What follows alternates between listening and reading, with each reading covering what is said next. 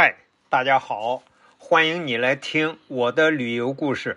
我是韩庚良，咱们继续在丹麦的旅游。在丹麦旅游之前呢，你一定要知道一个人。如果你不知道这个人，你在丹麦的旅游你就不明白很多事儿。这个人就是丹麦的著名作家安徒生，他的全名叫汉斯·克里斯汀·安徒生，又个一翻译呢叫汉斯·克里斯蒂安·安德森。我看到了安徒生的这个英文名字啊，应该是 Anderson，可是安徒生这个翻译法呢，已经在中国人里头深入人心了。你要说安德森，反而不知道是谁了。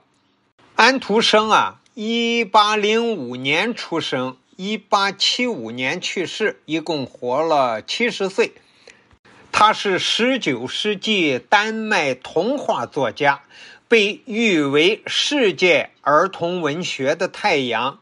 他著名的几个童话呢，有《坚定的锡兵》《海的女儿》《拇指姑娘》《卖火柴的小女孩》《丑小鸭》《皇帝的新装》等等。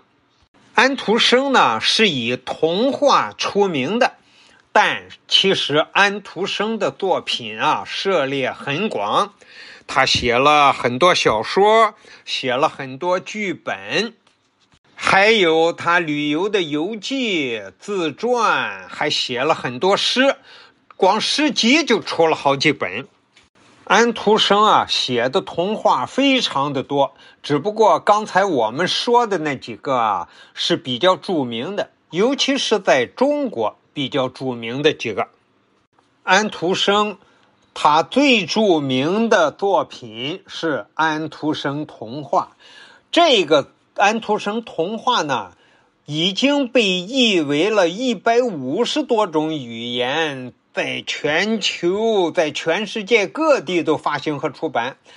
咱们中国也翻译出版了安徒生很多很多的童话，有很多个中文的安徒生童话的版本，并且呢，咱们中国的邮政总局还专门为安徒生出过特种纪念邮票。为了纪念安徒生在童话领域的杰出贡献，国际安徒生奖由国际少年儿童读物联盟于一九五六年开始设立，每两年一次，授予儿童图书作家和插图画家。这个奖项由丹麦女王。玛格丽特二世赞助，并且呢，以童话大师安徒生的名字命名。安徒生童话在全世界的发行量仅次于圣经。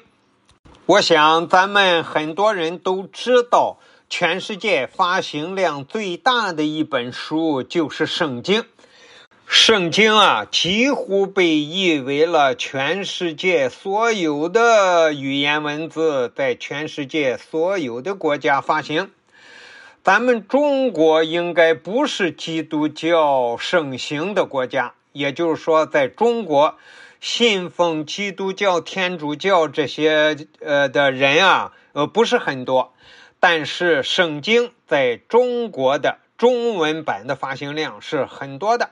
如果说安徒生的童话发行量仅次于圣经，那就是安徒生的童话这个发行量就是比所有在世的这些呃文学作品发行量都多呀。那它就是发行量第一多的文学作品了吧？